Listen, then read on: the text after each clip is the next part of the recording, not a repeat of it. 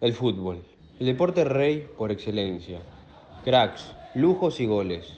Pero detrás de todo eso, el fútbol esconde miles y miles de historias.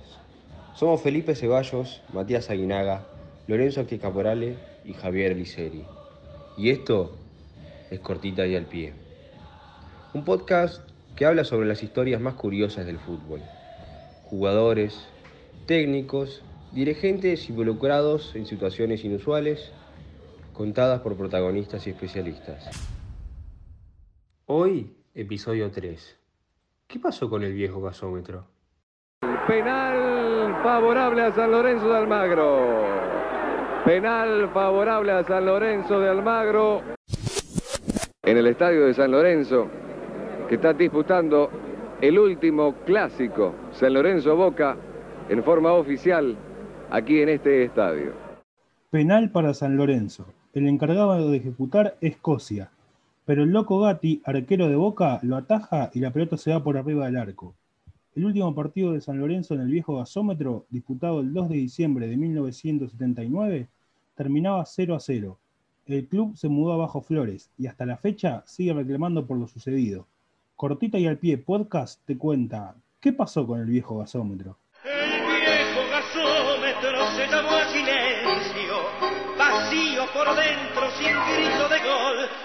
Al gasómetro, llamado así debido al parecido que tenía su estructura exterior con los gigantescos depósitos de gas licuado, no hacía falta agregarle el calificativo de viejo, porque hasta la expropiación obrada por la última dictadura del estadio ubicado en Avenida La Plata, en pleno barrio de Boedo, el gasómetro era el gasómetro, escenario de las grandes batallas futboleras que hicieron del Ciclón un equipo grande. Con capacidad para 75.000 espectadores, la mole de Avenida La Plata, entre Inclán y Las Casas, nunca tuvo un nombre oficial. Fue durante muchos años el estadio argentino de mayor capacidad, hasta la construcción del cilindro de Avellaneda en 1950. Se inauguró el 7 de mayo de 1916, cuando el Cuervo doblegó a estudiantes de La Plata por 2 a 1. Viejo gasómetro es como para San Lorenzo eh, un lugar emblemático. Si bien ahora no está, pero simbólicamente siempre estuvo, es el lugar eh, más importante, es la casa de San Lorenzo. Daniel Navarro, periodista e hincha de San Lorenzo. Realmente era un lugar muy, muy fuerte también desde lo social, no había boliches, entonces se organizaban bailes debajo de las tribunas, o sea, más allá del fútbol era el viejo gasómetro un lugar de encuentro de, muchas familias, de muchas parejas que se, conocieron en, los bailes que se hacían debajo de las tribunas. Realmente tiene un, un peso para la época muy fuerte. La historia de lo que pasó con el estadio de Avenida La Plata arranca en 1971, durante el gobierno anticonstitucional del comandante Agustín Lanuse. La municipalidad estableció una ordenanza para construir una autopista por el medio del estadio de San Lorenzo, aunque lo más fuerte llegaría en 1976, con la llegada de la última dictadura militar al mando de Jorge Rafael Videla. En la ciudad de Buenos Aires, el brigadier Osvaldo Cachatore es designado intendente municipal. Que a partir de la fecha, el país se encuentra bajo el control operacional de la Junta Militar. Un año más tarde, en medio de la dictadura y la desaparición de miles de jóvenes, la mayoría estudiantes, las Madres de Plaza de Mayo realizan su primera aparición en un acto público. ¿Dónde fue? Justamente en el gasómetro de Avenida La Plata, el 20 de junio. En 1978 se juega la Copa Mundial de Fútbol de la Federación Internacional de Fútbol Asociado, FIFA, en la Argentina. Se construyeron nuevos estadios y se remodelaron otros para que sirvan de escenarios en el Mundial. Paralelamente, se trabajaba para secuestrar la cancha de San Lorenzo con excusas baratas como abrir calles en el lugar. Ya en 1979, con una notable insistencia, el brigadier Cachatore amenazó para que este año sea el último del gasómetro.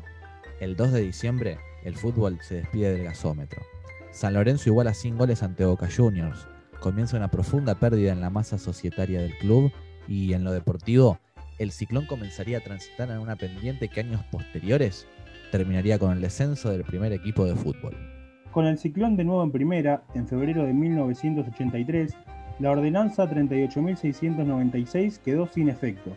El gobierno municipal de facto derogó expresamente las proyectadas aperturas de las calles Muniz en el tramo comprendido entre Inclán hasta su cierre y de la calle Salcedo en el tramo comprendido entre Avenida La Plata y su cierre. Una sociedad fantasma constituida pocos días antes de la venta pagaría al club 900 mil dólares. Pero con el pasar de los años nada se hizo.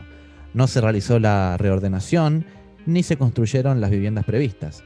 Otra ordenanza anula la prohibición de establecer supermercados en el lugar. Y al poco tiempo esos terrenos se vendieron a Carrefour por 8 millones de dólares.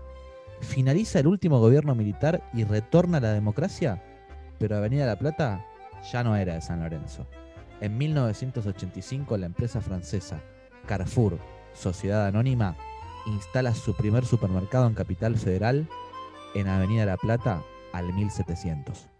El nuevo gasómetro es un lugar que, que aprendimos a querer con el tiempo, ¿no? Porque un poco es como que nos exiliaron ahí y el lugar ya de por sí, no, por sus características, no, no tenía nada que ver eh, con, con Avenida La Plata. Daniel Navarro, periodista e hincha de San Lorenzo. El asentamiento planteaba eh, miedo, ¿no? inseguridad para llegar colectivo, caminando, dejar el auto. Pero bueno, con el tiempo se construyó la ciudad deportiva, el estadio, se, se- fue agrandando y hubo triunfos importantes. Pero es como estar alquilando en otro lado. No, no, no estás en tu casa, estás en un departamento alquilado. Desde 2006 a la fecha, San Lorenzo no ha parado hasta conseguir el objetivo, recuperar los terrenos de Avenida La Plata. Marchas y movilizaciones fueron las que en 2012 lograron que se apruebe la ley de restitución histórica, pero no fue suficiente para los cuervos, que en 2014 firmaron con Carrefour el convenio para volver.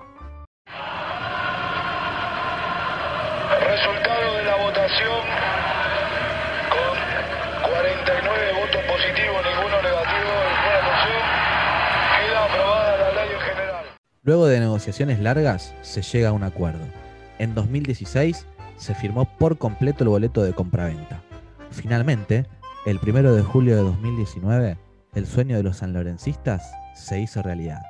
Una multitud de cuervas y cuervos celebra por las calles de Boedo y dentro del predio la toma de posesión de los terrenos de Avenida La Plata. Hoy, San Lorenzo espera que se apruebe el proyecto de rezonificación, aunque ya han conseguido lo que parecía imposible. San Lorenzo ya volvió al barrio que lo vio nacer.